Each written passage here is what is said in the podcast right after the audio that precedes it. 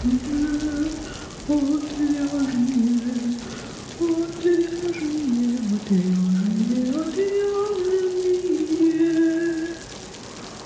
шоу «Отвяжные». Привет, в эфире «Отвяжные» – разговорно-образовательный подкаст о вязании. Я Марина. Я Маргарита Терехова. Сегодня мы поговорим о новом производителе пряжи в России. Да, вы уже поняли, что у нас в гостях Маргарита Терехова, вязальный блогер, автор множества мастер-классов, основательница магазина товаров для вязания «Атмосфера», кофейни и теперь пряжи. А, ну, она не одна, причем, об этом мы поговорим позднее. Так, и маленькая техническая информация, как обычно в начале – Ребят, я напоминаю поддерживать нас, э, покупать наши товары. У нас появился новый мерч, классные сумки, мешочки для пряжи, да и в принципе ходить в магазин. Заходите на сайт отвага.club, выбирайте, что вам нравится, покупайте. И еще одна новость. 29 э, октября в Москве я буду на шерстяном базаре. Это вязальный маркет для вязальщиц с пряжей, с товарами для вязания. Э, я буду заведовать секонд-хендом пряжи, то есть сможете принести свои неиспользованные остатки, чтобы продать. И также сможете принести и сдать э, вязаную одежду новую на благотворительность. Или также пряжу тоже можете бесплатно отдать на благотворительность. Короче, приходите хотя бы помахать ручкой. Мерч я тоже туда привезу. Заходите. И сейчас будет стрёмный момент, да. Я буду говорить о другом магазине пряжи вживую практически, да, перед э, основательницей другого магазина пряжи. Я напоминаю, короче, что в магазине Хобби Идея можете купить пряжу, спицы, и там всегда есть э, какие-то ништяки от отвяжных, есть промокод на скидку, есть э, промокод на открытки. В общем, пишите в магазин или пишите нам, спрашивайте, какие там есть ништяки, там всегда что-то есть. Ладно, вернемся, вернемся к нашей теме. Маргарита, расскажи, пожалуйста, где я наврала и как на самом деле обстоит дело с твоими проектами. В целом, в целом все так. А, я сегодня, правда, одна, но у меня есть а, партнер, а, полноправный соучастник всех процессов. Ее зовут Светлана. А, но так получается по нашим текущим делам, что у нас обязанности разделяются, и у каждой есть своя зона ответственности. Но вот сегодняшняя запись подкаста — это для меня впервые, признаюсь, не буду скрывать, немножечко волнуюсь. Но, в общем, эта участь э, легла на меня.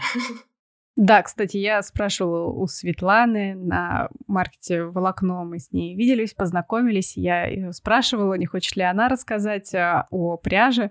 Вот, но она отказалась, сказала, что вот ты лучше расскажешь, ты больше в этом всем понимаешь. В целом, да, это для нас достаточно комфортное распределение ролей, потому что, ну, в основном я общаюсь э, с э, аудиторией в онлайне, в офлайне, я чаще бываю в магазине, вообще во всех наших проектах э, вживую, и коммуницирую, контактирую с людьми. Вот, поэтому сегодня, да, это я. У нас э, командная работа, то есть э, мы начали еще давным-давно, когда появилась у меня школа вязания, потом в нее влилась Светлана, а, мы начали делать онлайновые продукты, потом это было открытие магазина, кофейни, и вот сейчас мы добрались и до производства пряжи, а, которое очень долгое время как-то было этой идеей в спящем режиме, но на данный момент более, более своевременного эпизода в жизни, наверное, подобрать сложно. То есть вы э, весной, да, получается, получили такой пинок, что все, вот сейчас время начинать. Ну, собственно, да. Ты знаешь, мы э, давно подумывали в эту сторону. То есть я ездила по выставкам э, в Италию, в Германию, это были пятифилатии дважды в год и хождение по а, стендам с фабриками различными, итальянскими, а, перуанскими, Япония.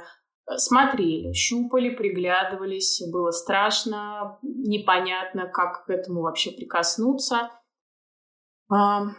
Ну и первые звоночки, наверное, начались еще в пандемию, когда мы поняли, что э, есть производители пряжи, европейские бренды, английские, немецкие, которые комфортно проживают этот период, который накрыл весь мир, и всем было плохо, и нам, и Европе, и в Америке все были закрыты, фабрики некоторые а, работали на минимальных мощностях, Китай там вообще был полностью а, накрыт, и сидели все по домам.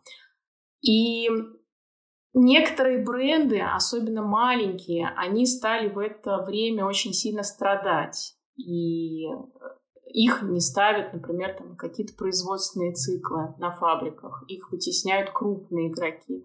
А кто-то не имел возможности, там, видимо, финансово, кто-то, не знаю, у кого-то болели коллективы целые. А, то есть мы там коммуницировали с немецкой стороной, мы очень плотно общаемся с брендом Рика Дизайн, и они мы уже вышли из э, домашнего ареста, да, а они еще год, наверное, сидели э, достаточно плотно все по домам и все коммуникации вот так же. Мы общались онлайн через Zoom. Ну и было, было ощущение, что всем плохо. Но в целом там наша область э, такие кризисы проживает достаточно неплохо, то есть в целом все творчество, рукоделие, оно не угасает. Вот, поэтому в тот момент мы э, двинулись немножко в другую сторону, мы расширили магазин, мы открыли тогда кофейню. И это был такой, э, такой знаковый эпизод, э, который, ну, все, все силы были, были брошены на эти действия. Вот, поэтому бренд пряжи в тот момент не состоялся, хотя были мысли, но они были не вещественны. То есть мы пока не могли и туда еще вложить себя, потому что это уже перебор. Ого, запускать э, кофейню в ковид, в карантин, это, конечно, сильно. Я прям еще больше восхищаюсь. А, на самом деле, я хочу сказать, что меня, в принципе, восхитили все твои проекты. А, так как я не сильно слежу за Инстаграмом, да, за всеми блогерами вообще, что происходит, я больше по мере необходимости захожу и посматриваю то, что мне нужно. Ну и, собственно, когда я услышала, что вот появилась новая пряжа, я пошла изучать подробнее, да, как это все происходит, действительно ли эта пряжа производится у нас в России. А, и чисто в шапке профиля я вот вижу, да, как бы перечень кофейня, магазин пряжи. Ну, про магазин я знала. И вот сейчас еще производство пряжи. И я такая, вот это я понимаю, бизнес-подход. Настоящий, настоящий бизнес-вумен. Так, ладно, давай э, вернемся немножко к началу, потому что мы уже так бодро начали говорить. А, расскажем покороче желательно, о пряже, как она называется, делаете вы со Светланой, тоже рассказала, а, что за сырье, где производство, ну и где, да, будет продаваться. Хорошо. А, значит, наш бренд, который мы сейчас запустили, называется Aura. Aura Yards. А, это, ну, в будущем, я надеюсь, самостоятельный проект, который будет развиваться с своим коллективом, с а, а, комплектом, штатом дизайнеров, маркетологов. Ну, в общем, хотелки большие, ожидания тоже от этого большие, и ну, на данный момент настроение на подъеме. А, мы работаем сейчас, вот первые позиции выпустили две, и третья на подходе. Это все на сырье австралийского производства а, происхождения. Это 19-микронный австралийский меринос. А, насколько мы знаем, в России есть а, фермы, которые дают а, подобного качества сырье, но а, там пока что на данный момент очень маленькие объемы для того, чтобы говорить о том, чтобы из этого делать громадный какой-то там ну, стабильный бренд, который будет регулярно выпускать э, тонны пряжи. ну, тонны, конечно, я сейчас замахнулась, но хочется верить в то, что проект разрастется до таких масштабов. Вот, поэтому мы сейчас э, работаем на импортном сырье. Я надеюсь, что с ним проблем не будет. То есть у нас сейчас едет достаточно крупная поставка очередная э, мериноса в Россию. Э, на какое-то время нам хватит, но пока, ну, как бы фабрики научились справляться нашли способы обходить всевозможные там, запреты и какие-то логистические порушенные цепочки, то есть сейчас настраиваются коммуникации все заново, да, то есть в пандемию были сложности, сейчас после 24 февраля эти сложности в разы увеличились, то есть сейчас э, все участники рынка испытывают проблемы, и это касается не только нашего сырья, это вообще, в принципе, всего товарооборота, который э, связан как-то вот с нашей территориальной особенностью. Вот. Также, ну, у нас одна позиция у нас идет на полиамиде, а вторая позиция идет на бамбуке, и третья позиция будет на бамбуке вместе с люрексом. Но в целом, э, я думаю, что проблем с э, сырьем мы не должны как-то глобально испытывать. А вот это сырье, бамбук, люрекс, полиамид, это все тоже импортное или в России производится? Ну, там частично. Частично там, частично там. Полиамид производится в Курске. Вот. Я не знаю, насколько э, будет долгоиграющая у нас э, позиция на том полиамиде, который мы сейчас выпустили. А, насколько я знаю, что российские фабрики работают э, на другой основе полиамидной, то есть э, есть, ну, полиамид полиамиду рознь, да, так же, как и бывают разные сорта шерсти, в полиамиде тоже бывают там низкого кручения, высокого кручения, толщина, э, ну, в общем, нюансы, да. Э, я знаю, что большая часть производителей э, работает немножко на другом сырье. Поэтому возможно, что мы будущем будем э, искать какую-то оптимизацию и какие-то варианты для того, чтобы устаканить все наши позиции, чтобы железно все работало, чтобы не было никогда перебоев с производством и, соответственно, с, со снабжением магазинов нашей пряжи. А вам, получается, сырье поступает э, в топсах. Я сейчас надеюсь, что я не путаю название.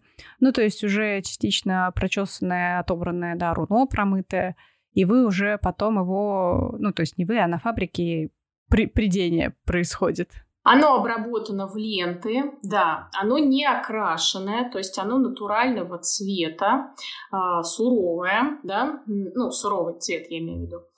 А, дальше оно поступает э, на фабрику. Ну, мы здесь, я, конечно, не буду говорить, на какие конкретно, с какими конкретно фабриками мы сотрудничаем, потому что, ну, такая-то под, подзакрытая информация. Возможно, когда мы станем большие и сильные, там, лет через 10 э, будем гордо носить свое имя, а, возможно, что мы будем писать какие-нибудь мемуары и рассказывать, как мы начинали. Но сейчас я бы предпочла эту информацию немножечко так э, пока в закрытом э, содержании. Да, не будем э, раскрывать производство. Все-таки была проделана огромная тяжелая работа.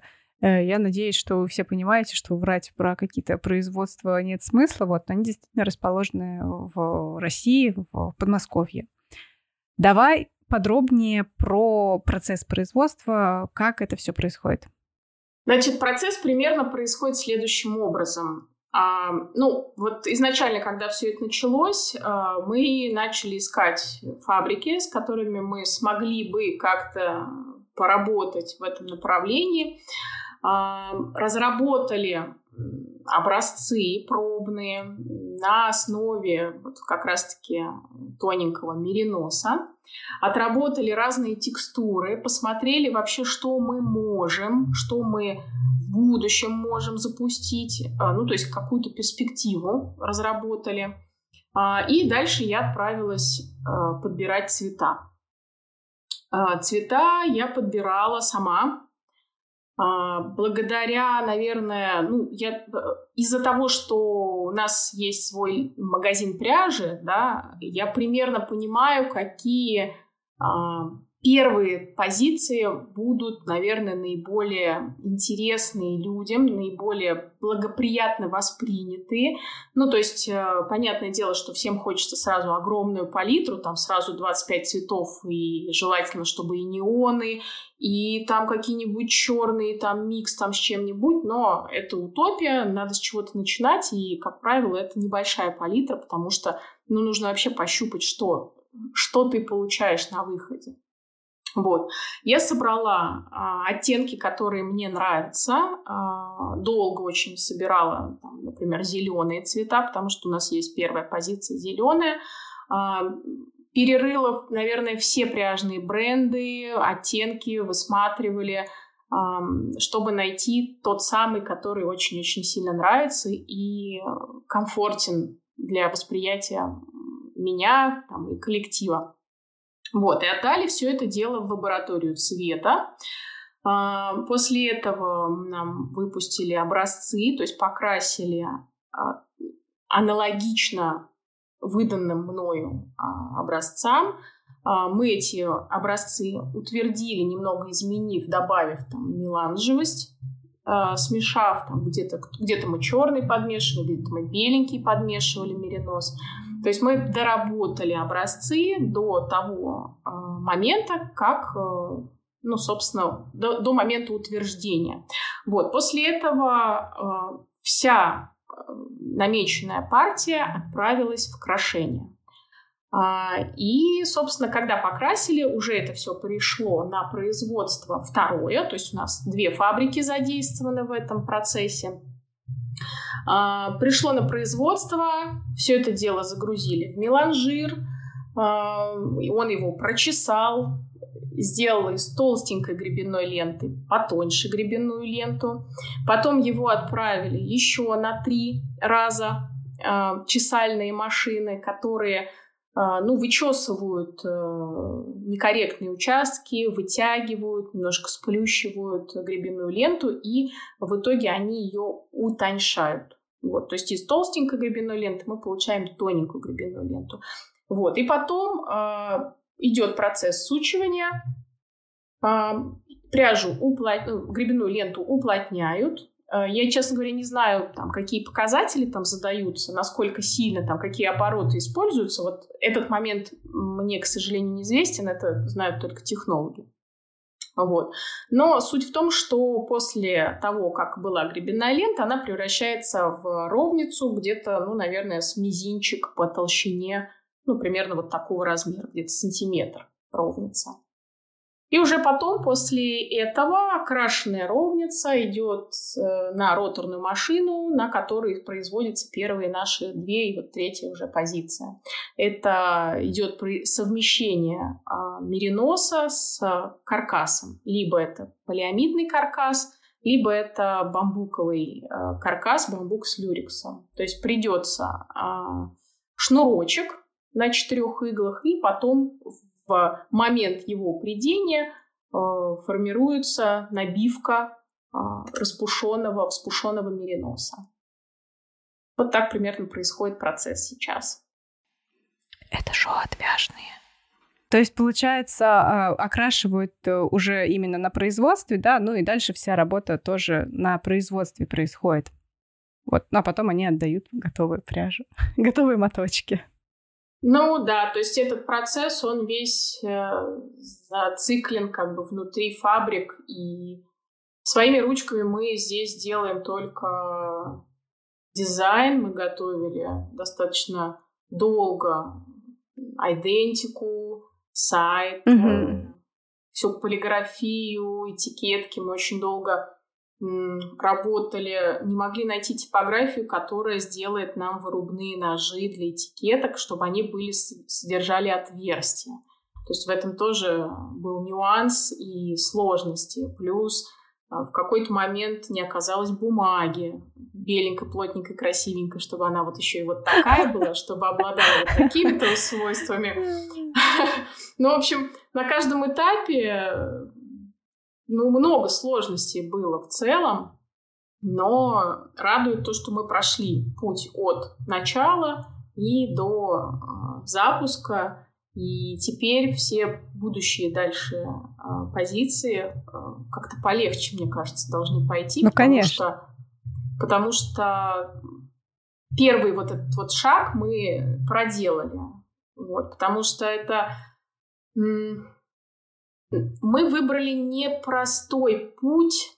То есть мы могли пойти, например, на итальянскую фабрику, а, которая уже обладает огромным количеством своих наработок, да, как это делают в основном все бренды пряжи, то есть ни для, ни для кого... И перематывать не, просто, да? Ну, ни для, ни для кого не секрет, что а, у брендов пряжи нет своих фабрик. То есть в Европе ну, практически этого нет. Все все приходят, все бренды приходят на уже готовые фабрики, на контрактное производство mm. и размещаются со своими хотелками. Иногда это, э, ну, допустим, есть какая-то нить разработанная, какая-то технология, да, и какой-то бренд под себя прокрашивает, говорит, вот мне, пожалуйста, вот 15 цветов, вот такую палитру. А приходит другой бренд и говорит, вот мне вот тоже эту же ниточку, только вот в другой палитре, пожалуйста. Вот. Э, чаще всего фабрики отслеживают этот момент, чтобы внутри брендов это все не пересекалось. Есть фабрики, которые плохо за этим следят, и бывает такое, что появляется одна и та же позиция в одной и той же цветовой гамме в разных брендах, причем разного ценового сегмента. Было и состав пару... один. И состав, ну, один-один, один в один. И качество вообще один. Да, Класс. такое бывает. Такое бывает. Причем это и бывает, и, и они еще, и если остаются какие-то остатки от производства, они это еще и на сток выкидывают. Ну, то есть это не совсем добросовестные итальянские фабрики, так иногда бывает попадается. И бренды, которые дорожат своей репутацией, они, как правило, ну, начинают что-то менять. Либо они отказываются от этой позиции, либо отказываются от этой фабрики и размещаться начинают в других местах. Ну, в общем, в этом есть э, сложности. Но это такое интересное подспорье для производства бренда, потому что ты приходишь э, к фабрикам, которые уже имеют какие-то наработки, да, какие-то э, собранный какой-то опыт, потому что европейцы, конечно, с точки зрения производства пряжи, они мастодонты, они очень крутые, э, разрабатывают и текстуры, и колор-карты. Э, мы пошли немножко другим путем. Мы делаем то, что не делают российские фабрики для себя. А, и для них немножечко сложно. То есть мы со своим а, напробованным как бы вкусом, uh-huh, с uh-huh. итало-ориентированным вот этим всем ощущением, да, пришли к ним и говорим, вот сделайте нам так, как вот как делают европейцы. И им немножечко сложно, потому что тут упирается все в технологии, в сырье, в восприятие владельцев, технологов и целой цепочки людей, которые там работают, да, у них есть определенные свои какие-то заточки, заморочки, свои какие-то любимые позиции, которые могут с нашими любимыми не сочетаться, да, например, там у нас есть позиция Light Luxury от Рико, которая такая, как колоками. И мы все mm-hmm. дружно смеемся, все, все говорят, да наш кошлатая, она такая страшная. И мы понимаем, что это правда, но с точки зрения а, визуала и комфорта в ношении, и вообще общего внешнего вида от изделия, нам эта позиция очень нравится. Ну что ж поделать? То есть у нас разное немножко мировосприятие, разные технологии. Мы упираемся, например, в то, что у нас сырье должно быть гребенным. То есть мы работаем на гребенном сырье. Mm-hmm. Это длина волокна где-то 7,5 9 сантиметров, то есть это длинное волокно, а некоторые, а, некоторое сырье мы не можем просто-напросто использовать. Например, мы имеем возможность а, закупить кашемир, но в большей степени кашемир, тот, который мы можем раздобыть, он имеет длину волокна где-то 3-3,5 сантиметра. Это короткое волокно. Угу, но это уже кардные, да. Это уже кардная система, да, это аппаратное придение, которое э, на российских фабриках на данный момент пока невозможно. То есть Было оборудование где-то в 90-х годах, но за ненадобностью его куда-то повыкидывали, что-то с ним сделали. В общем, нет оборудования. Есть оборудование в соседних э, государствах в СНГ, но там какие-то астрономические объемы, которые мы не можем. Вот. Ну, то есть мы пока упираемся в некоторые моменты, которые связаны, конечно, с а, сырьем и его дальнейшей переработкой.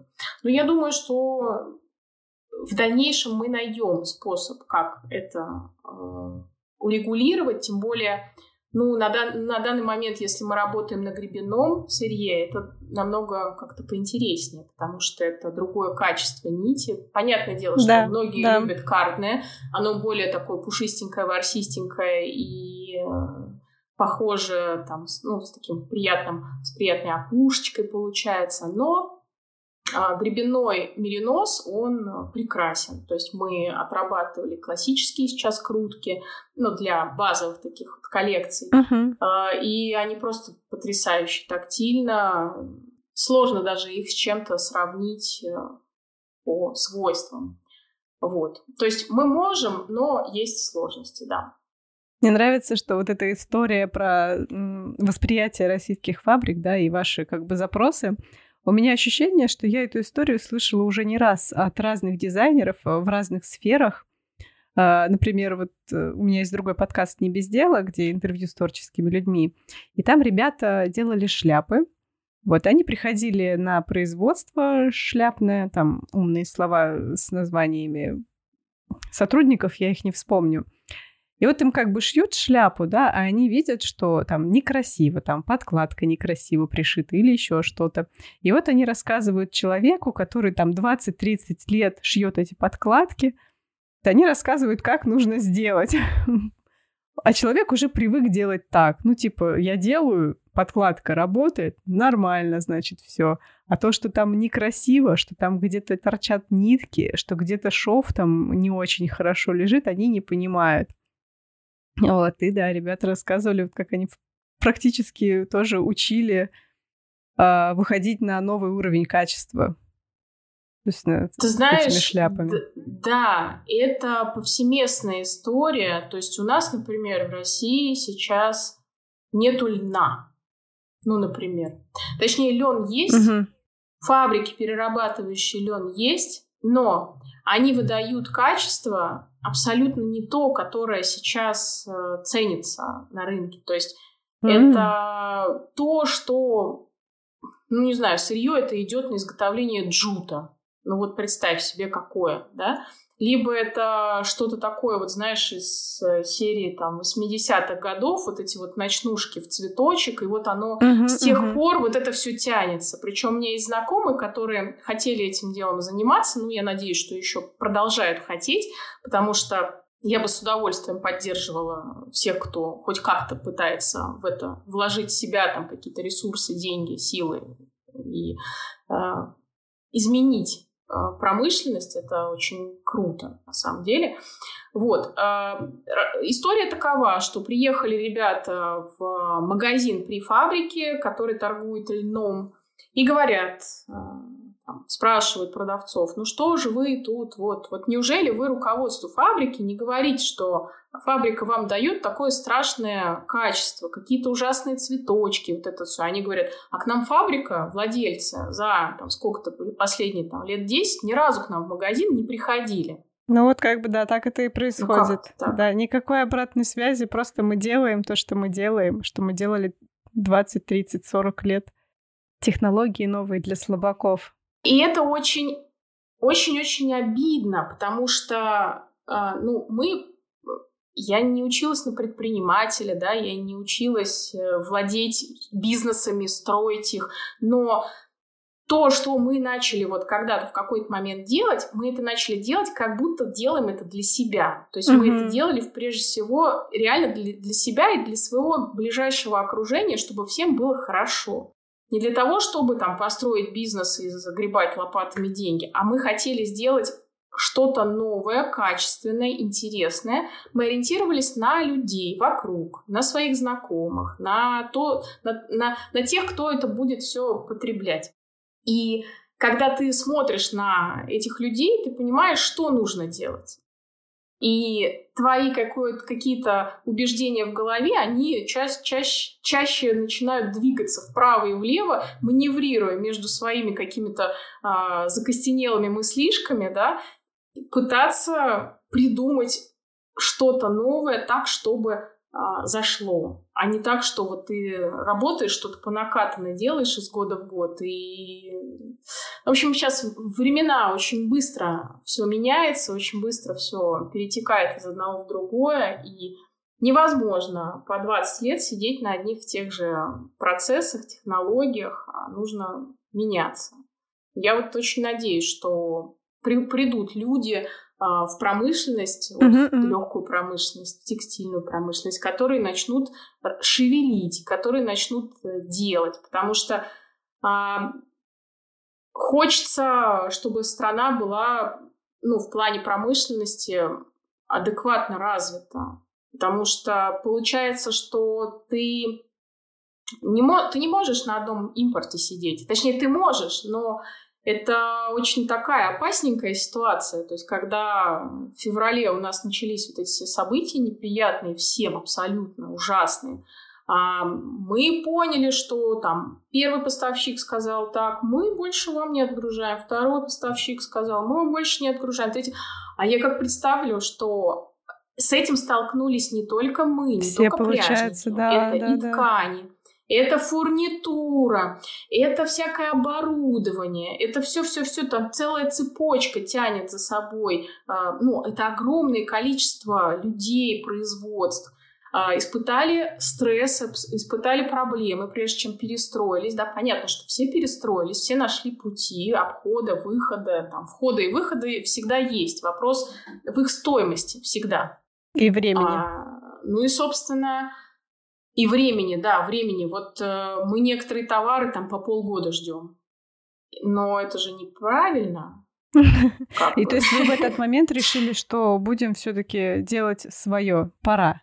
Ну да, мы в этот момент поняли, что мы должны создать какую-то базу здесь для того, чтобы а, снизить зависимость как uh-huh. нашего магазина от импорта, так и помочь другим э, магазинам, потому что, ну, в целом э, ниша пряжи, она достаточно маленькая, такая экосистема, где все каким-то образом друг с другом взаимодействуют, и, ну, кто-то uh-huh. дружит, кто-то не дружит, это уже дело каждого, вот, но мы стараемся со всеми максимально поддерживать лояльные отношения и партнериться, потому что ну, взаимовыручку никто не отменял. Вот. И в этот момент мы тоже думали о том, что если мы это сделаем, если у нас это получится, то мы сделаем хорошо не только себе, но еще и целому ряду магазинов, которые а, также страдают, как и мы. То есть все оказались в жесткой стрессовой ситуации. Мы должны всем помочь, и вот так вот. Если вдруг получится, да, то мы принесем людям счастье. Вот. Ну и, собственно, и по факту получилось. и себе хорошо, и всем остальным, мне кажется, это классно, когда такое взаимовыгодное действие получается. Ну, в целом, да. То есть мы хотели, наша задача была поддержать всех э, партнеров, всех там знакомых, друзей, кто в этой нише связан. Плюс мы в в феврале, в марте не знали, чем это все обернется дальше, то есть как, а, будут ли поставки сырья, пряжи и вообще всего. Будет лучше, как, будет хуже, да? То есть не, не было никаких прогнозов. То есть в какой-то момент все просто рухнуло, и ты понимаешь, что ты как собственник своего бизнеса оста... ну, как-то вот в таком состоянии, что как будто бы твой бизнес тебе не принадлежит. Понимаешь? Угу. Ну, то есть да, э, да. ты зависишь от каких-то внешних обстоятельств, на которые ты никак не можешь повлиять. И эта ситуация, ну, наверное, она такая самая сильная для меня мотивация была начать действовать, потому что хотелось вернуть хоть какую-то, а, хоть хоть что-то, какую-то Какой-то контроль. Под ноги, mm-hmm. да, положить какую-нибудь картоночку, чтобы, чтобы на нее опереться, да, какой-то контроль этой ситуации. Мы вот вышли таким вот образом. Мы не знали, получится или нет, э, то есть до лета было все очень туманно и непонятно, и уже летом стало понятно, что первые образцы вышли удачные, ну, как, не, не все первые образцы, конечно, mm-hmm. не все пошли, не сразу все пошло в работу, то есть мы до сих пор сейчас подыскиваем одно, другое, третье, там, цвета где-то меняем, люрикс меняем, например, там, э, мы сработали образец там на серебряном люриксе, э, сунулись его покупать, а его в нужном количестве нету. Вот. Либо ждать там полгода или сколько-то, пока он откуда-нибудь приедет, где ты его добудешь, еще неизвестно какого качества. Соответственно, нужно вносить какие-то правки. Ну, то есть вот оно все друг за дружкой тянется. То есть, получается, полгода у вас а, заняло с, решения, что да, мы будем делать пряжу, и до выхода уже первой партии мотков. Ну, где-то так, да, где-то полгода. А, насколько вот я общалась с, с партнерами, которые делают это с, итали... с итальянскими фабриками, они говорят, что это очень быстро. А, ну да. Не знаю, да. Не, я не знаю, мне сложно сравнить, потому что мы это, этот маршрут проходили первый раз. Слушай, ну это же найти контакт э, с поставщиком, найти контакт с фабриками. А, и одно это, мне кажется, минимум полгода может занимать. И у меня еще такой большой вопрос. А у вас не было проблем с объемом производства? То есть в моей голове, да, наши большие фабрики, текстильные и не только текстильные, они довольно неповоротливые, и для них невыгодно брать маленькие объемы, да, то, то есть как мы сейчас говорим про э, шерсть, да, про производство шерсти локальное, то, что шерсть просто выкидывается, и пряхи это наблюдают повсеместно, а, потому что фабрики в том числе не могут взять маленький объем шерсти, да, от маленького производителя еще и некачественной шерсти зачастую. Были ли у вас такие проблемы, что они сказали, нет, ваши 100 килограмм мы не будем делать? Нет, они нам озвучили правила игры, и мы на них подписались. Тонна пряжи, да, вот это вот. И все квартиры забиты теперь пряжей. Ну, типа того, да. Ну, нет, у меня сейчас квартира пустая такая, достаточно эхо гуляет, но склады, да, а, заполненные пряжется им.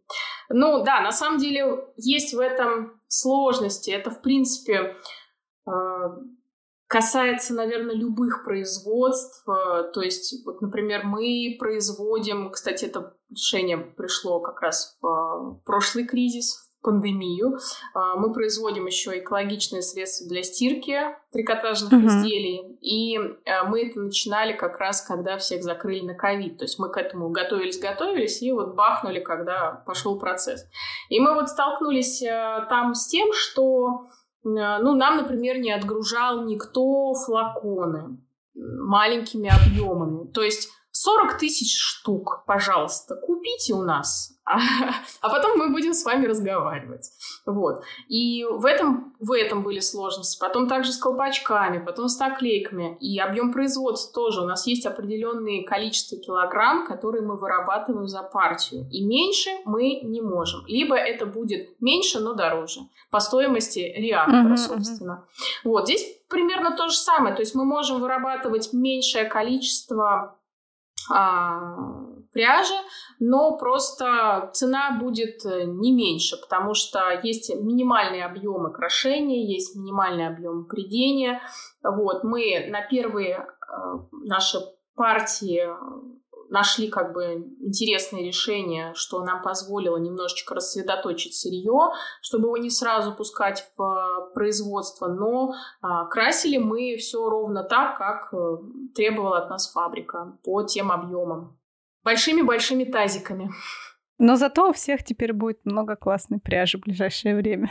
Ну, я надеюсь, да, я надеюсь, что мы сможем обеспечить э, объем для потребность, ну, заполнить потребность э, магазинов и снабдить, да, пряжей. Да, кстати, про магазины. Сейчас продается у вас, да, в атмосфере, в Или-Или и в Трискеле, да? Да, сейчас у нас э, уже продажи пошли у трех партнеров. То есть мы как-то, ну я сейчас говорю не как от магазина Атмосфера, а как все-таки от представителей бренда Аура. Поэтому атмосферу ставлю в один рядочек э, с другими партнерами. Вот. И, соответственно, этих партнеров сейчас три. Это да, атмосфера или или и три скели. А, падают заявки, разные города. Вот, по-моему, сейчас ушло две отгрузки в Екатеринбург. То есть две, два магазина должны uh-huh, uh-huh. представить э, в ЕКБ. А, приходят заявки из Беларуси, Новосибирск, Иркутск. Но так потихонечку появляется интерес. Ну, точнее, этот интерес э, давно все проявляют. Просто сейчас uh-huh, все uh-huh. приходят уже с конкретными а, хотелками и пожеланиями. Это шоу отвяжные. Слушай, а вы вот когда э, решили делать пряжу, да, на что вы ориентировались? То есть в России, я так понимаю, ничего подобного есть. Не, о, ничего подобного есть, ничего подобного нет. А в России у нас вообще кто производитель пряжи? Пехорка, Кам Камтекс это отдельно, да? Кто там? Троицкая вместе с Пехоркой. Ну Семеновская. Да. Кто-то еще Семеновская, наверное. Ну, Кирова, но там э, хлопок. Хлопок не в счет, ладно. Угу. Нитки. Ну да. Ну так, есть мелкие фабрики, есть э, Беларусь, но я, правда, не знаю, что Беларусь дает, какая, какой бренд. Или это просто фабрика трикотажная, сложно сказать. Но в России аналогов нашей пряжи нет э, по сырью, по текстурам тоже, наверное, не делается. То есть можно провести только аналогию с европейскими позициями. И то вот мы сейчас третья позиция у нас выйдет я тут на днях вела эфир, э, трясла в эфире образцами, первые, которые отработаны, и ликовала от ощущения такого внутреннего счастья, что вот конкретно этой позиции аналогов даже в европейских брендах нету. Mm-hmm. Вот, потому что, ну да, то есть мы, в принципе, все строимся на плюс-минус одинаковых технологиях. То есть, да, в придении, как и в э, текстильной промышленности, как и во многих других вообще областях, есть определенные технологии, дальше которых ты не прыгнешь. То есть ты можешь двигаться вправо-влево, играться цветом, играться там наполнением, толщиной нити, а, больше текстурностью, меньше текстурностью, там, количеством, как тебя в ниточку подкрутили, в какую сторону, там, не знаю, какую-нибудь э, сделать э, крутку кабле. Ну, то есть ты можешь играться разными вариациями, но в целом плюс-минус все фабрики гуляют вокруг одних и тех же технологий. Кто-то любит одни, кто-то любит другие, кто-то любит цепочки, кто-то любит там просто обычные классические крутки, кто-то вообще буклешку. Ну, то есть эм, в целом мы Америку здесь не открыли. Это все понятно. Но мы делаем абсолютно такое конкурентное Европе качество, эм, которое, ну, то есть позиции ауры могут э, смело, прям вот без всяких там даже смущений стоять на уровне, наверное, ну, какого-то ланга или более нишевых каких-то ни- позиций, пряжников, которые ну, делают что-то в маленьком объеме. Вот мы когда-то, когда-то работали с а, английским брендом Toft. Есть такой маленький, маленький-маленький бренд. И когда мы открывали атмосферу, мы привозили в коробках, буквально маленькая коробочка стоила как крыло, как крыло самолета, привозили их шарики с мериносиком. Они были настолько мягкие, что когда ты из них вязала изделие, было ощущение, что ты вяжешь не просто меринос, а какую-то меринос с кашемиром. Что-то такое нежное, пушистое, что ты спокойно надеваешь там на маленького ребенка, ему классно. Ну вот, и как показывает практика, что мы можем этого тоже достичь и делать что-то такое подобное только здесь. А когда вы выбирали вот составы, крутку, ну, про цвета ты рассказала уже, а именно составы, крутка, вы на что-то ориентировались из, э, то есть, готовых европейских мотков или, ну, ну, просто их столько всех разных, как это все выбрать? Ну, очень много, да, текстур, очень много разновидностей круток, это правда. А, я ориентировалась на то, что ну, мне необходимо было закрыть такую, скажем, потребность в двух толщинах. То есть начиналось все с того, что мы mm-hmm. прорабатывали а, пряжу, исходя из того, что мы будем из этого вязать и какая ходовая как бы, толщина преобладает на рынке у нас в потреблении. Ну и, соответственно, это разраб... одна ниточка сразу у меня в голове, она должна была быть какой-то пухленькой, объемненькой, чтобы можно было спокойно вязать на 6 миллиметров. Это достаточно такая ну, хорошо продающаяся толщина, по крайней мере, вот в нашем uh-huh. магазине и у конкурентов, партнеров, да, партнеры, конкуренты, все, все перемешалось. А, у них тоже. А, и вторая толщина это что-то, какая-то позиция под 4 миллиметра. А, и, собственно, я собирала себе тоже палитры, то есть резала, расчленяла колор-карты разных брендов, а, откусывала от моих там каких-то залежей домашних моточков, э, где-то какие-то образцы находила, покупала, отправляла на фабрику все это дело. То есть, ну, маленькие кусочки из них вот собирали какой-то оптимальный и метраж, и толщину, а, чтобы оно удовлетворило ну, каким-то, ну, наверное, моим вкусовым ощущениям. Потому что а, я там на два с половиной, на три практически не вяжу, потому что ну, мне нравится чуть-чуть попухлее изделия. Это чисто моя ну, вкусовщина. Ну, одежда и... на 2-3 это как бы тоже для смелых, можно сказать.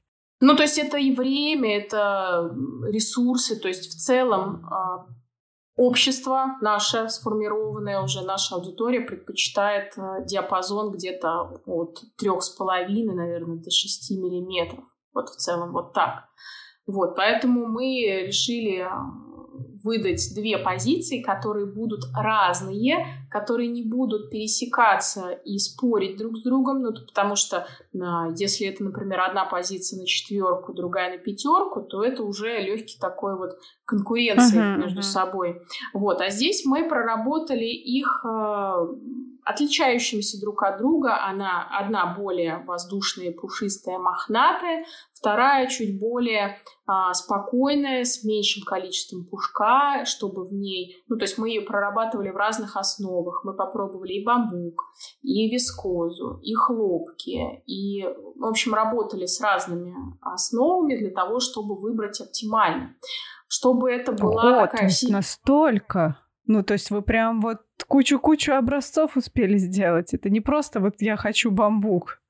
Нет, нет, это было... У меня целый мешок образцов, которые... Ого. Ну, я, я надеюсь, что когда-нибудь там, может быть, в музей в какой-нибудь войдут. Ну, я шучу, конечно. Угу. Но смысл в том, что мы прорабатывали разные вариации. Да, мы попробовали, там, вискоска нам показалась слишком шершавой, скрипучей. На хлопке эта толщина нити э, стояла колом, ну, то есть она... Колом. Ну, ты знаешь, на хлопке лучше создавать позиции потолще. То есть, когда угу. более что-то такое объемное, либо совсем-совсем тоненький хлопчик использовать не в виде цепочки, а в виде, там, например, подкруч... скрученных двух ниточек, на которых опушечка торчит. Ну, то есть здесь есть там определенные нюансы. Меня, меня немножко смутил образец на хлопке, мне он не удовлетворил по а, там, тактильным свойствам. То есть он все равно мягкий, приятный, пушистый, но не такой приятный, как э, бамбук. Вот. И мы вот это все сравнивали, щупали, трогали, отдавали девчонкам, а, близким к нашему проекту, повязать, пощупать, потрогать и принимали решение о том, что мы будем запускать в итоге в работу. Ну, то есть прорабатывали хотели проработать позиции, которые будут интересны, которые вызовут какой-то резонанс, чтобы они впечатлили, чтобы они а, привлекли внимание, потому что 19-микронный меринос, если его неудачно приготовить, его можно ну, всю, всю концепцию запороть. И смысла вкладываться в дорогое сырье и в дорогой продукт э, уже не так как-то смысл теряется. Вот, соответственно, хотелось подчеркнуть качество волокна в пряже. Я думаю, что Класс. это получилось, потому что девчонки, которые сейчас получают первые заказы, покупки, они с удовольствием трогают, а, вяжут. Да я и сама сейчас вяжу свитер и получаю большое удовольствие. Вчера связала неправильно полочку, потеряла четыре петли, распустила и даже особо и не сожалею, потому что не, не жалко перевязать заново. Я даже как бы не буду спрашивать, довольна ли вообще тем, что ввязалась в это все. Мне кажется, и так уже видно, что довольна. Но что было самое сложное? Ну, самое сложное, наверное, перебороть первые страхи, перебороть э, какие-то сомнения, а нужно ли, стоит ли, время ли сейчас или не время. Ну, вообще, в целом, моральный, моральное э, такое самочувствие в последние полгода, оно так себе. Э, не только у меня, вообще в целом у огромного количества людей. И иногда ты вывозишь какие-то процессы только на морально-волевых. Вот. И здесь было сложно э, сказать, да, я готова двигаться дальше. Нам ничего не страшно, мы ничего не боимся, фигачим. Вот, было сложно это. Мне кажется, что, ну, хотя, конечно, было сложно решиться, но при этом э, в такое неспокойное время, да, когда ты не знаешь, что будет, у тебя есть такой якорь, да, есть направление, цель, куда двигаться, что я делаю пряжу.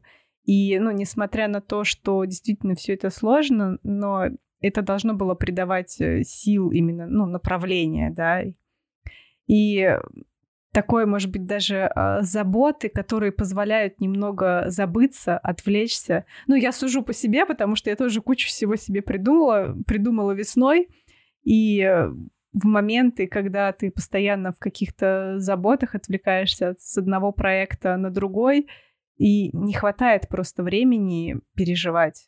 А так оно и получается. То есть э, в целом когда какие-то кризисы происходят, какие-то внештатные ситуации, ты загружаешь себя работой и идешь, э, делаешь ее и движешься к целям, которые ты сам себе поставил. Без этого сложно. То есть сложно просто плыть так, как оно плывется. Uh-huh. Сложно.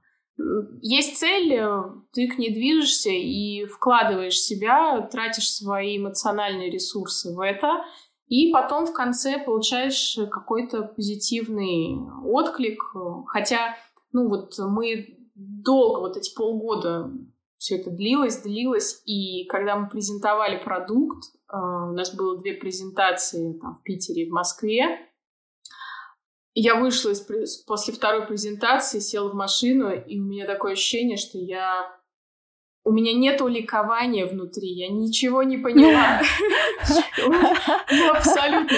То есть, то есть ты движешься, ты движешься вот эти полгода, ты идешь, идешь, идешь, вот она цель, вот ты к ней пришел, она случилась, и... И все. И, и, и все. Ну, то есть... Эм, а все потому, что э, вот эта презентация, это была как э, какая-то промежуточная точка. То есть э, ну, я как-то не ждала от этого дела, что это финал. Нет, uh-huh, это не финал, uh-huh. это наоборот только начало. Ну, то есть это середина где-то пути. Половинку, первую половинку мы прошли с точки зрения производства, а дальше начинается сложный путь продвижения, рассказывания, донесения людям, э, там, работы с э, позициями, их отработка э, внутря, внутренняя вот эта вся с точки зрения маркетинга, какой-то рекламы. То есть это вот эта вся презентация, это была только вот ощущение, вот я села за руль и думаю, так, ну все, погнали. Поехали Ощущение, что мы столько, столько всего старались, старались, и нужно стараться еще больше, еще дальше. Только если здесь мы видели финальную точку в виде того, что вот пряжа поступит, и вот мы ее потрогаем, то сейчас у нас горизонт размазан, и не видно конкретной какой-то вот глобальной цели. То есть есть куча мини-целей, которыми мы uh-huh. двигаемся дальше, но вот такой вот какой-то, не знаю, ощутимый того, что дальше можно пощупать, вот здесь немножко сложно. Это шоу отвяжные. Это, кстати, у вас, э, ну, сейчас ты говоришь, что по России, да, уже начинаете немножко отправлять в разные города. А есть ли у вас цель выйти в том числе на зарубежный рынок?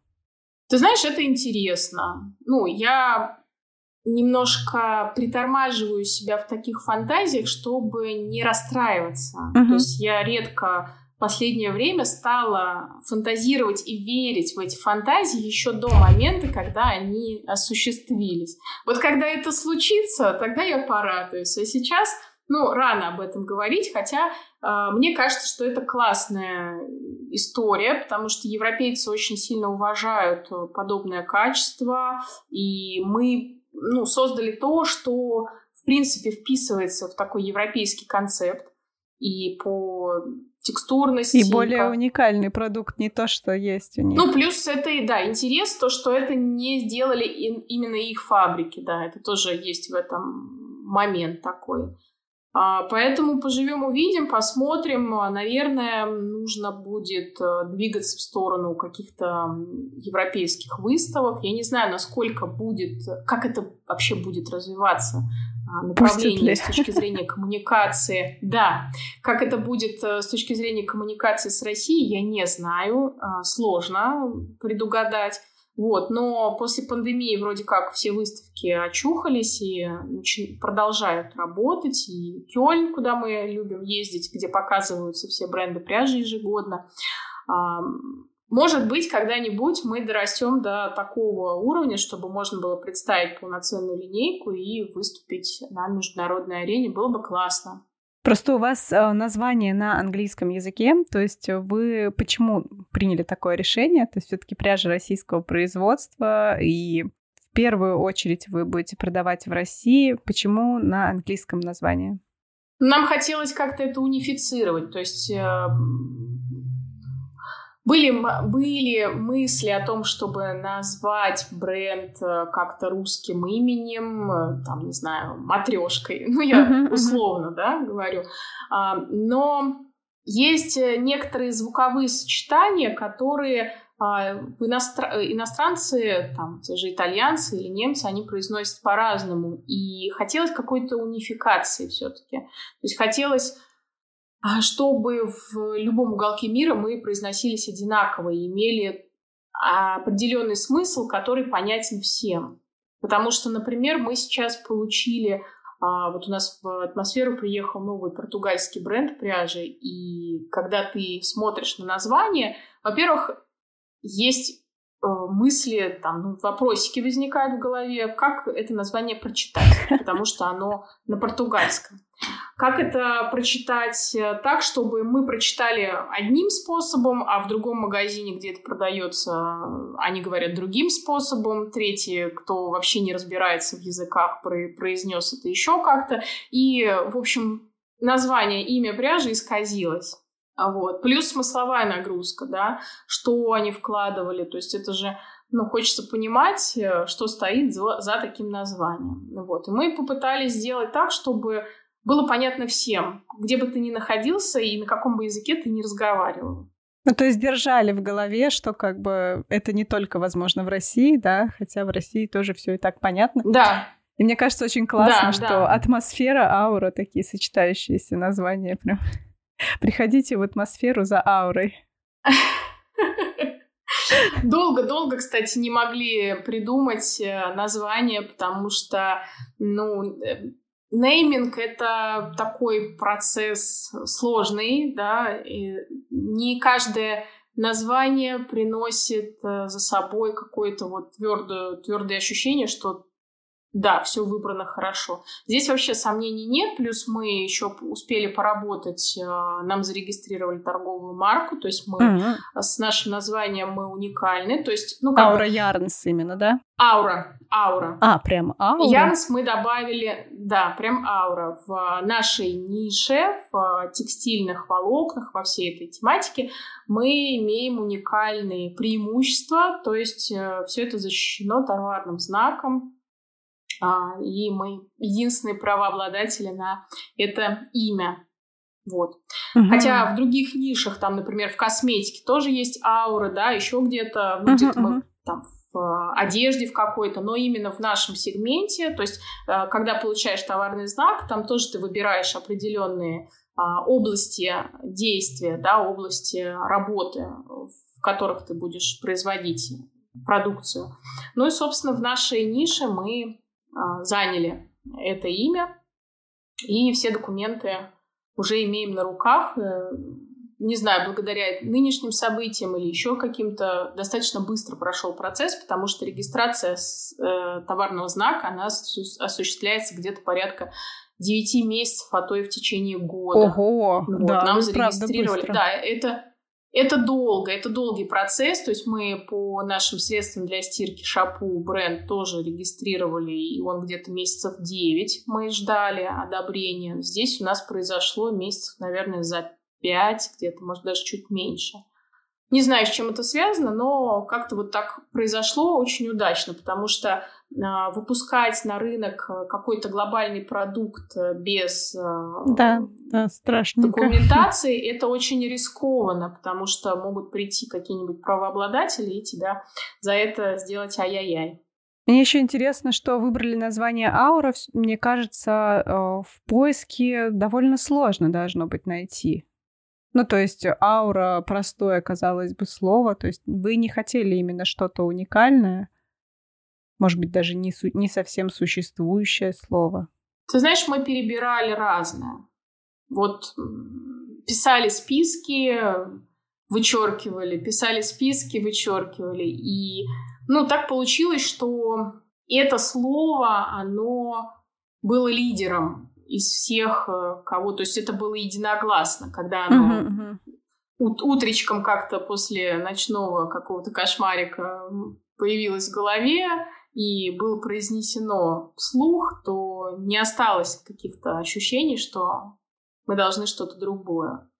Нейминг — это сложная тема. Я Кстати, согласна, вот к да. вопросу о том, как, с какими сложностями столкнулись, мы очень долго не могли придумать вот э, имя, а дальше уже после того, как определились, уже все остальное буквально там за пять минут начало рождаться, уже вся концепция закрутилась вокруг этого. Да, сразу понятно, что это из себя представляет и куда ты движешься. У меня два последних вопроса. Один короткий, второй, я не знаю, короткий или нет. А в самом начале ты говорила, что у вас гребеной меринос, да, а, я так понимаю, что после производства гребеной пряжи довольно много получается остатков, да, то есть то, что не проходит э, по качеству. Или это уже в Австралии на этапе подготовки ленты все отсеивается? Просто мне интересно, на, насколько много остатков э, получается именно на наших фабриках, да, и э, есть ли у вас возможность эти остатки куда-то тоже применять? Хороший вопрос. Вообще после чесания всего этого дела, э, мусора, остатков, ну вот этого всего, uh-huh, uh-huh. ну он, по сути, это уже э, втор, втор сырье такое. Э, я не знаю, сколько чесались конкретно с наших позиций. Я спрошу, кстати, этот вопрос. Не знаю, но я была в цехах по вторичной переработке и знаю, что наши фабрики прекрасно с этим справляются. То есть я была на вторичной переработке в Италии и видела, как э, там люди собирают для ресайклинга а, какие-то старые позиции или какие-то остатки, стоки, там еще что-то все это фильтруют по цвету. Вот здесь э, фабрики точно так же делают, они все по цветам сортируют, все эти остаточки, ошметочки. Некоторые вещи, которые могут вычиститься заново, они вычесывают заново и пускают какие-то свои процессы. Что-то уходит на перепродажу. Я знаю, что фабрики это дальше куда-то там валяльщикам или еще куда-то. Да, да, вот про валяние. Тапочек. Да. да, да, да, да, да, да, да. Вот. И есть этот процесс, а, но я подробно в него не погружалась, но могу поинтересоваться. Если есть какой-то интерес, я спрошу. Мне самой интересно, да, куда это уходит. Там же прилично должно получаться. Но там, там прилично вычесывается, то есть там много процессов чесальных, но я точно знаю, что а, сам, сам, сами фабрики очень тщательно работают с подобными отходами, потому что из них можно соорудить что-то еще. Да, куда-то да, добавить, куда-то подбавить для объема. Там, это очень интересная такая штука. Будем ждать информацию в вашем канале. Да, да, да, да. И последний вопрос. Почему вашу пряжу стоит купить? Ох, ну, Наверное, можно здесь э, сказать про поддержку отечественного производителя. Но мне кажется, это такой неубедительный, не для всех убедительный фактор. То есть кому-то это принципиально важно. И действительно, у меня есть сейчас э, куча скринов от людей, которые говорят, что же вы не трубите всем, что это произведено в России, это же так круто, это же вас надо всех поддерживать. А кому-то это, наоборот, это скептиз такой, что типа в России, что, почему, как-то не, не знаю, я не уверен. То есть это такое двоякое, двоякая история. Но, наверное, то, что нас выделяет на фоне остального и за что можно полюбить бренд Аура, это тактильность, приятные ощущения и благоприятная такая комфортная цветовая гамма. Первые позиции, они очень нежные получились, и их очень удобно смешивать между собой. То есть в целом можно создавать целиком образы, например, там из позиции потоньше связать большой овер, из позиции потолще а, какой-нибудь большой шарф или капюшон, или какое-нибудь пальто сверху вторым слоем, и это можно все комбинировать по цветам интересно. То есть мы постарались вложить в наши немногочисленные позиции, в нашу немногочисленную палитру а, максимум а, фантазии с точки зрения а, воплощения переработки, грубо говоря, мотка в конечное изделие, чтобы творец, вяжущий человек, вязунья, вязатор, не знаю, как, как, как назвать, в общем, вязальщица, чтобы она имела максимум направлений для фантазии. Вот. У нас девчонки сейчас вплоть до игрушек начали, мишек э, Ого. вязать. Да, у нас сейчас э, есть мастер Сабина, э, море внутри, которая... Я знаю, она нам пост готовит как раз.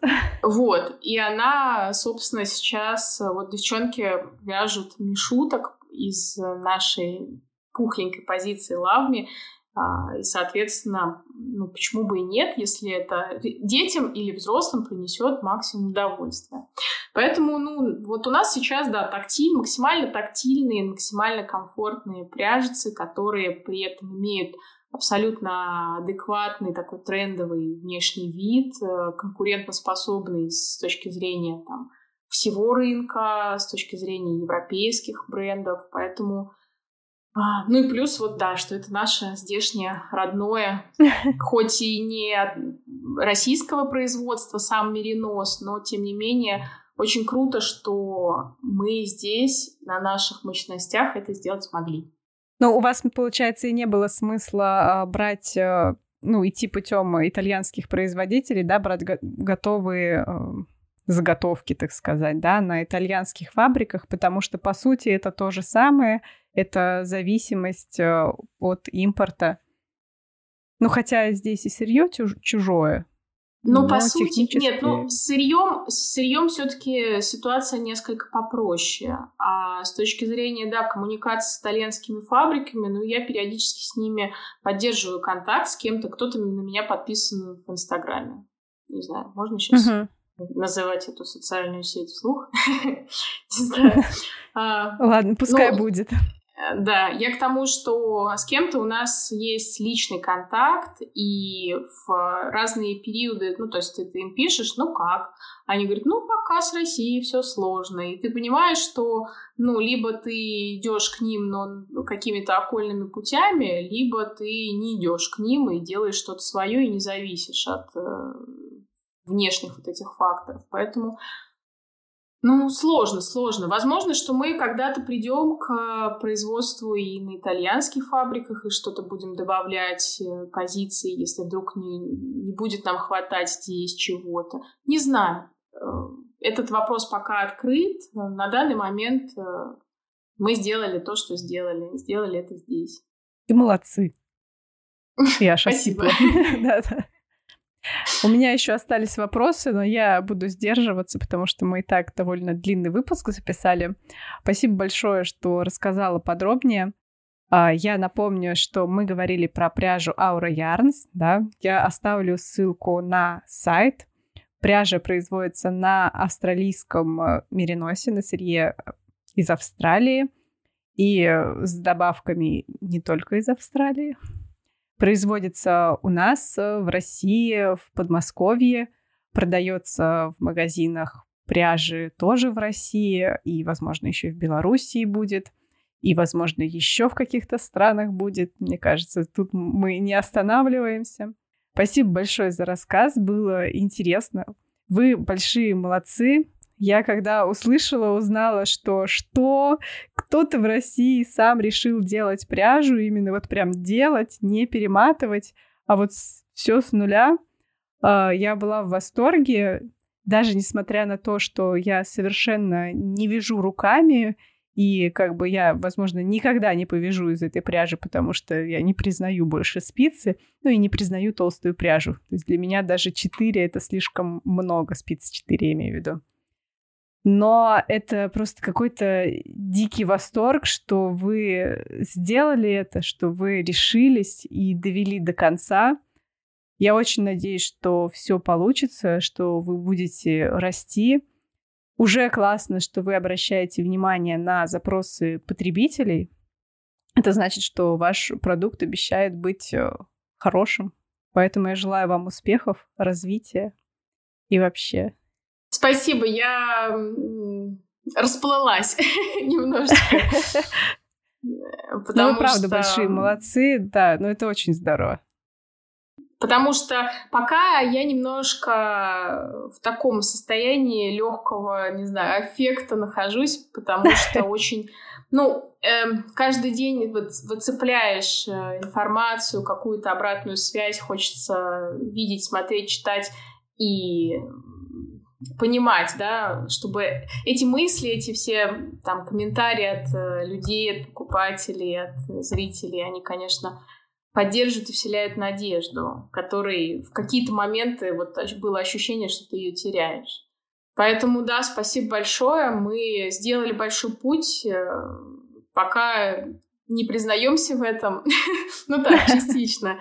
Чуть-чуть мы вроде понимаем, но чуть-чуть и сомневаемся. Вот. Ну, будем Еще стараться. не успели осознать.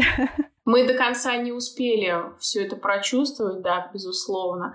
Поэтому мы всегда на контроле, мы будем стараться держать качество, вообще работать. Ну, то есть мы вкладываем себя максимально, насколько мы можем. Фабрики тоже, они молодцы, они делают максимум, что они могут. И там есть какие-то, бывают там, может, нюансы, а, но мы стараемся отрабатывать это все, чтобы все было хорошо. В общем, мы, мы, да, мы себе желаем такого устойчивого развития. Может быть, оно будет э, мягкое и плавное, может быть, будет бурное, но в любом случае движение вперед нам не помешает. Это шоу «Отвяжные». Спасибо, ребят, что дослушали до конца. Вы молодцы, выпуск был длинный. Поддерживайте отече- отечественного производителя, поддерживайте отечественного производителя подкастов тоже. На этом все. Спасибо, что были с нами. И не забывайте вязать, пока слушаете подкаст «Отвяжные».